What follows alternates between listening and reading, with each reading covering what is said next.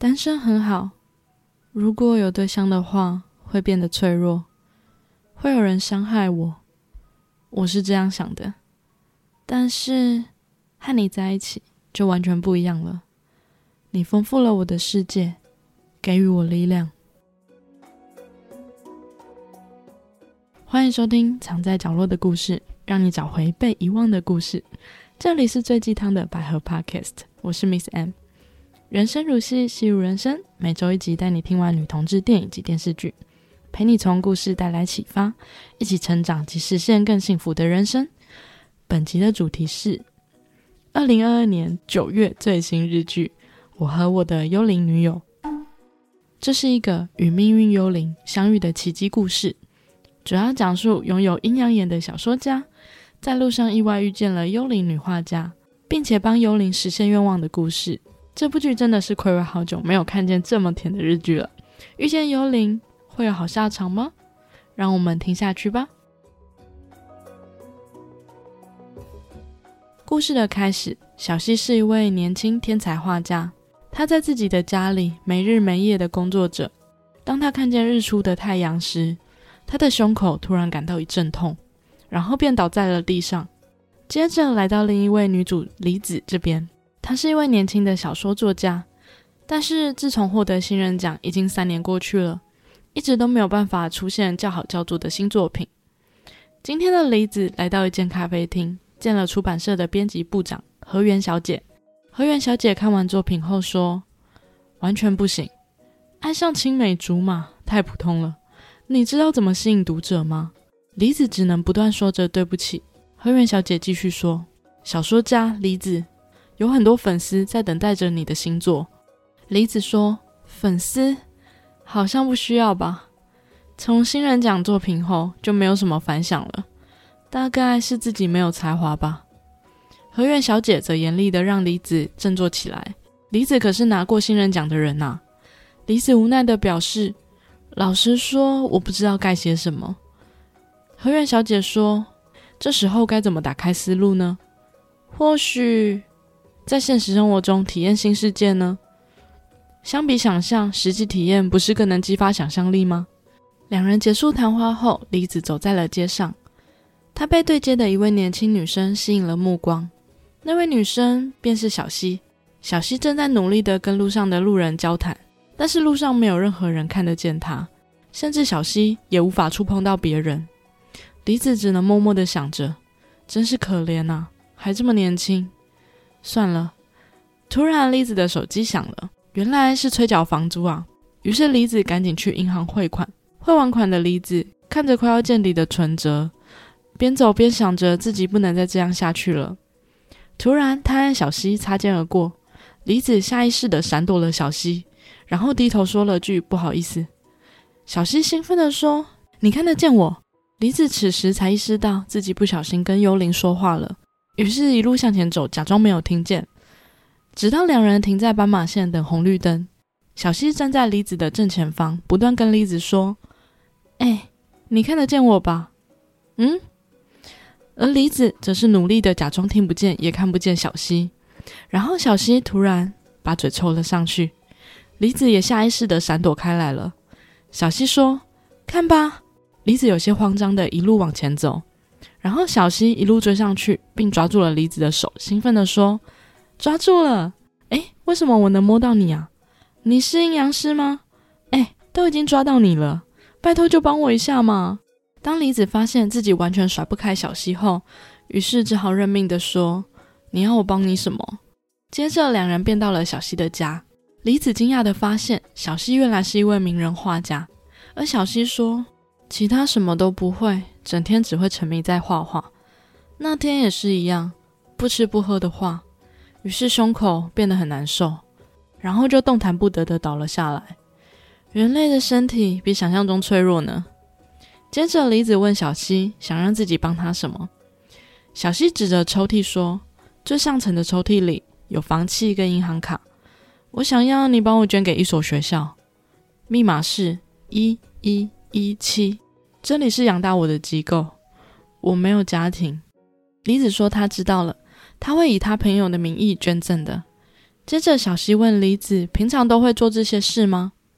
梨子回答说：“偶尔吧，我从很久以前就看得见幽灵了。”小西说：“可是你刚刚想逃走，诶。”梨子慌张的低头道歉说：“啊，对不起，我今天没有太多的时间。”此时的小西则是默默的靠近梨子，接着用手把梨子的下巴抬起后说：“该怎么报答你呢？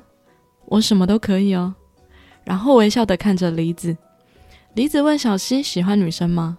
小西说：“女生、男生我都喜欢。”梨子接着慌张的说：“那如果我住在这里呢？”小西还有些犹豫时，梨子接着说：“这样的话可以做我的恋人吗？”此时的小西完全懵了。李子说完后，便害羞的闪避了小西的眼神。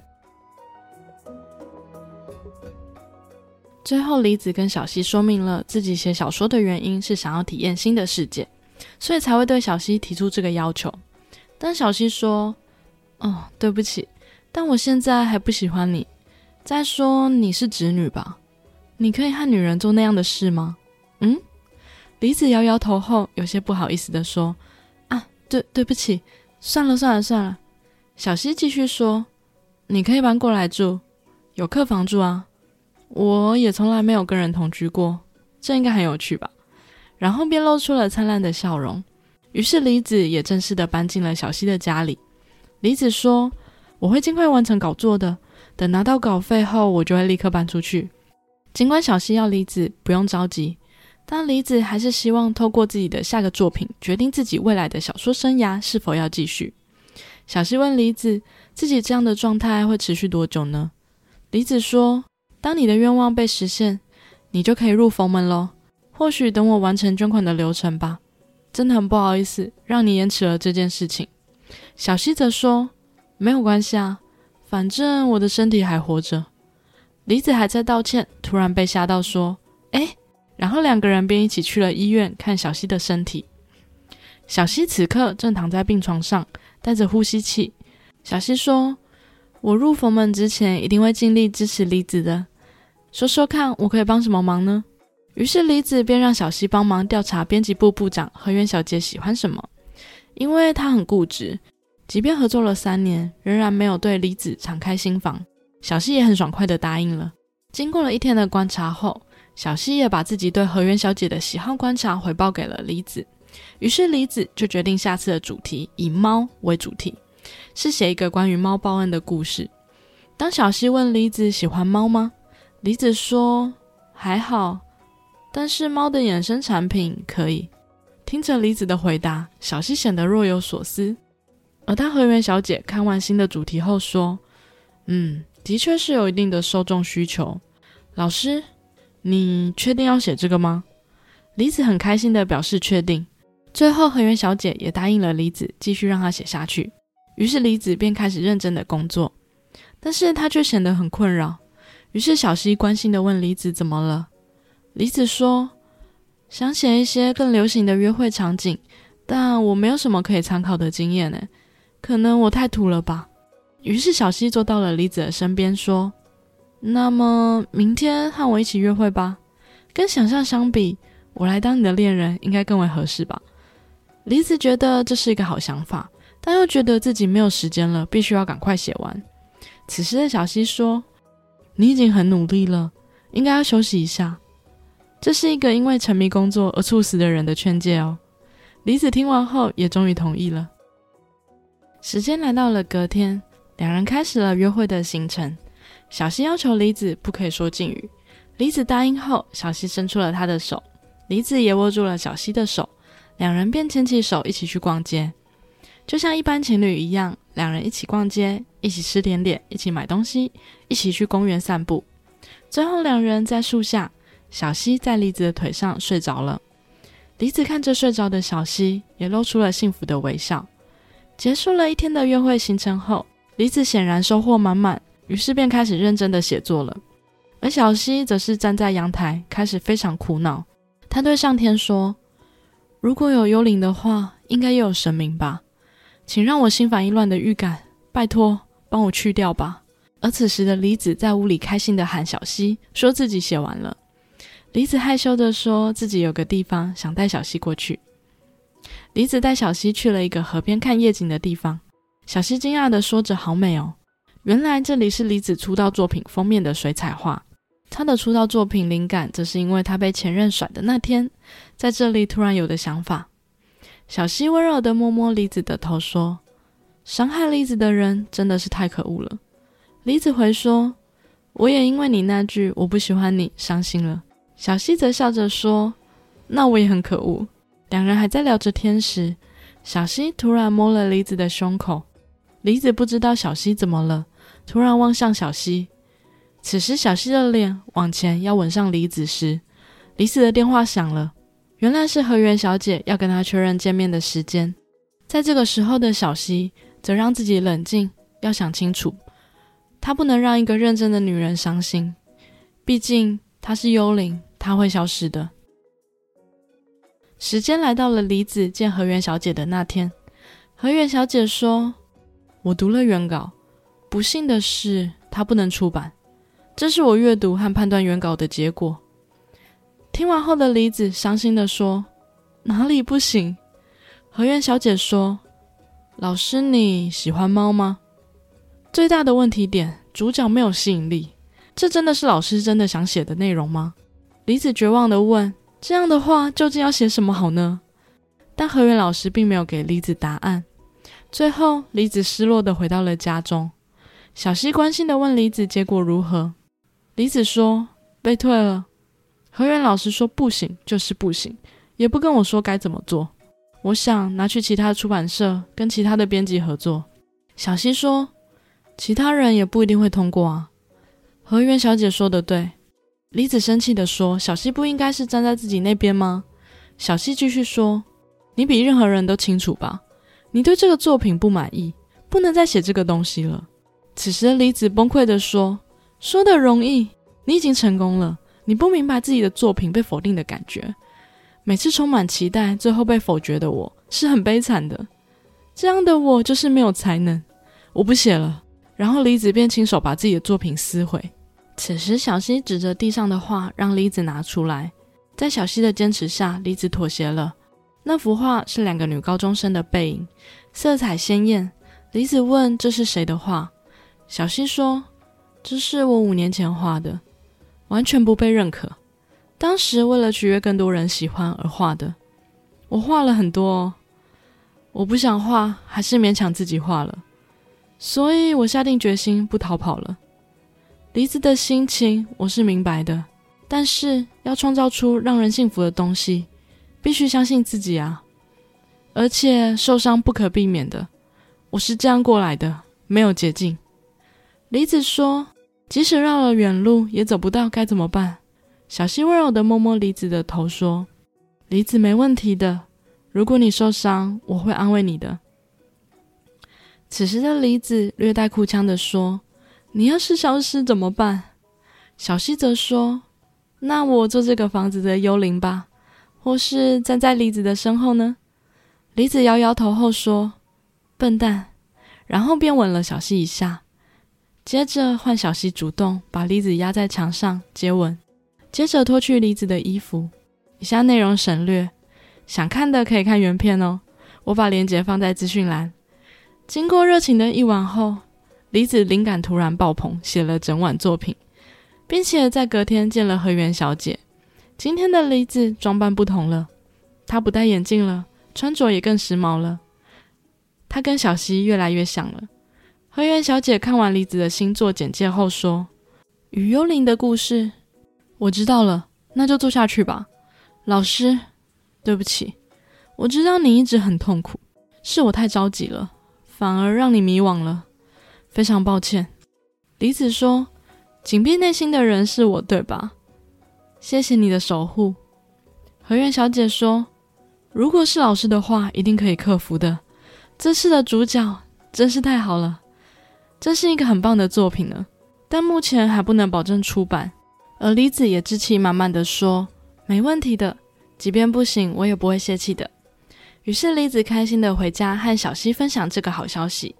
小溪也很替梨子开心。但此时小溪的身体突然开始变得透明了，难道是因为愿望实现了吗？李子激动的说：“不行，才刚刚开始要写而已，捐赠也还没开始呢。你明明说过要陪我的。”小溪说：“梨子一个人也可以完成的。”梨子激动地抓住小溪的手，却发现再也抓不到他了。小溪最后说：“我只担心你的幸福，一定要幸福啊！”小溪最后一次亲吻梨子的嘴后说：“我好喜欢你啊，再见了。”然后便消失在了房间里，只留下梨子一个人在房间里哭泣。还沉浸在悲伤里的梨子，突然收到一通电话。这通电话来自医院，原来小溪苏醒了。李子兴奋地冲到医院里，两人见到彼此后，开心地握着彼此的手。李子说：“好温暖呐！”然后便拥抱了小溪，两人都开心的喜极而泣。出院后的两人也正式展开了同居生活。小溪正画着李子的画像，并和李子一起自拍。李子看完后说：“这个表情也太奇怪了吧，重新拍啦。”小溪则说：“很可爱啊。”李子说：“也不是你喜欢的型。”接着，小溪从后面抱了李子，然后两人便深情了拥吻了。故事到这里也就该一段落了。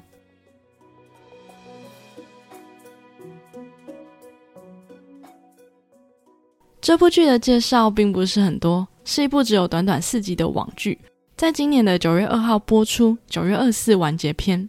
从第一集播出时呢，我就被吸引到了，因为日剧有它自己独特的笑点，例如百合与直觉，还有柑橘味香气，还有这部也是，都会让人忍不住笑出来。有种日剧独特的魅力之一。当然，这部剧的结局也是甜甜的，不愧是史上最甜的幽灵故事，一点都不恐怖。接着来分享三点我印象深刻的部分吧。首先，第一点，幽灵跟人类的爱情故事，应该是首次出现在百合剧中吧？如果我有遗漏的欢迎补充让我知道一下。一开始的梨子明明看得见身为幽灵的小溪，却假装没看见。最后是小溪用嘴巴凑到梨子嘴边的方式，把梨子逼出看得见他的事实。凑上去的那像真的很想尖叫一下。小溪也真的太会了。幽灵跟人类这个设定有很多的冲击可以玩，但是通常人类跟鬼魂的题材呢，很难会有美好的结局。毕竟人鬼殊途嘛，鬼已经是死去的人了，很难会有很好的结局。但是呢，这部剧借有了小溪身体昏迷、灵魂出窍的方式相恋，最后让小溪清醒过来。我认为这样的结局呢，也是有些意外又惊喜的地方。也多亏它只是四集的小网剧啊，如果是一般的电视剧，可能光小溪灵魂消失就要被虐个好几集了。而这部剧呢，只让我们伤心了不到一分钟，就收到小溪清醒的电话，这让我们可以少虐一点，也是可喜可贺的事情。毕竟现在年纪大了，已经无法再看太虐的剧了。接着是第二点，日剧笑点的魅力。除了小西利用接吻逼出梨子看得见自己这件事情外，还有梨子对小西道歉，因为他要完成自己的小说而延误小西成佛的时间，而小西直接说没关系，反正他也还没死。这边真的很有戏剧的冲击，也想到原来还有这种设定，也会带点地狱梗哦。例如小西以自己的工作猝死为由，劝诫梨子不要太认真工作。另外呢，还有比如说小西问梨子要怎么报答他，梨子让他做他女朋友，也是充满了冲击的一个笑点。虽然只有短短四集，可是他每一集都会预留日剧的这个冲突梗，让每一集都充满着惊喜，跟让人期待下一集故事究竟会怎么发展。日剧的笑点呢，跟韩剧的氛围真的是互相各有所长。那台剧的强项是什么呢？什么时候会有新的百合台剧出来呢？我们敲碗期待一下吧。最后一点呢，是要创造出令人幸福的东西，必须相信自己，而且受伤不可避免。这是剧中小西对梨子说的话。剧中的梨子呢，想要写主管或大家会喜欢的小说作品，却始终没有看清自己真正想写的内容，于是无论怎么努力，都无法达到编辑的期望。这当中呢，是小西用自己的经验鼓励了梨子。原来小西身为画家，也有类似的经验。我们常常在追寻他人的喜欢。却忘记我们更应该追求的是他人喜欢跟自己喜欢的交叉点。如果一昧的追寻他人喜欢的，而忽略自己喜欢的，是无法长久做好的。这也让我想起我做节目的时候，我原本就是想要说百合的故事，但是大家都知道，百合故事是相对小众的领域，喜欢的人并不是很多。如果要找大家都喜欢的内容，肯定要做更热门一点的领域。但我还是选择了说百合故事，因为我喜欢呢。只有我真心喜欢做这件事情，我才能长久做下去。如果只是做大家喜欢的，我自己不喜欢，我又怎么能做下去呢？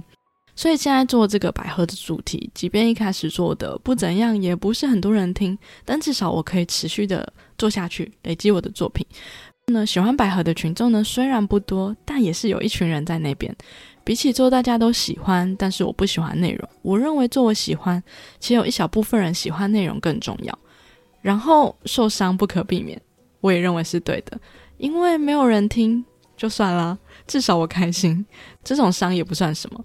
如果我总是害怕受伤，那就什么事都不能做喽。这也是我做节目的很大的感想之一，分享给大家。最近也也想分享一下心得，因为发现最近很多百合剧都是网剧，它的缺点呢就是都很短，真的很短。这部也很短，只有四集，但是韩国的网剧更短，全部加在一起也不够一般的电视剧的一集。但是好处是呢，可能网剧因为成本会比较低，它会更有机会让我们这些比较小众的百合作品能够播出给大家看，能够百花齐放。毕竟大制作的百合戏剧真的需要说服投资者，也要够多的观众去支持，才有办法生存。所以百合剧相对于 BL 剧又是更小众了，所以能出网剧真的也是好事一件了。看见日本、韩国越来越多的百合剧也是很开心。从贵剧老化，台剧加油！敲碗看见新的百合台剧，那大陆目前管控这么严格，应该先不用期待了。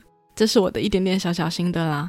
那今天的节目就到这边，如果喜欢我节目，欢迎留下五星评论或分享给你有兴趣的朋友。我也会不定期分享百合相关资讯及节目预告在我的 Instagram，想追踪相关资讯的朋友也可以 follow 我的 IG 哦。祝福收听我节目的朋友都能获得幸福的人生。那我们下次见喽，拜拜。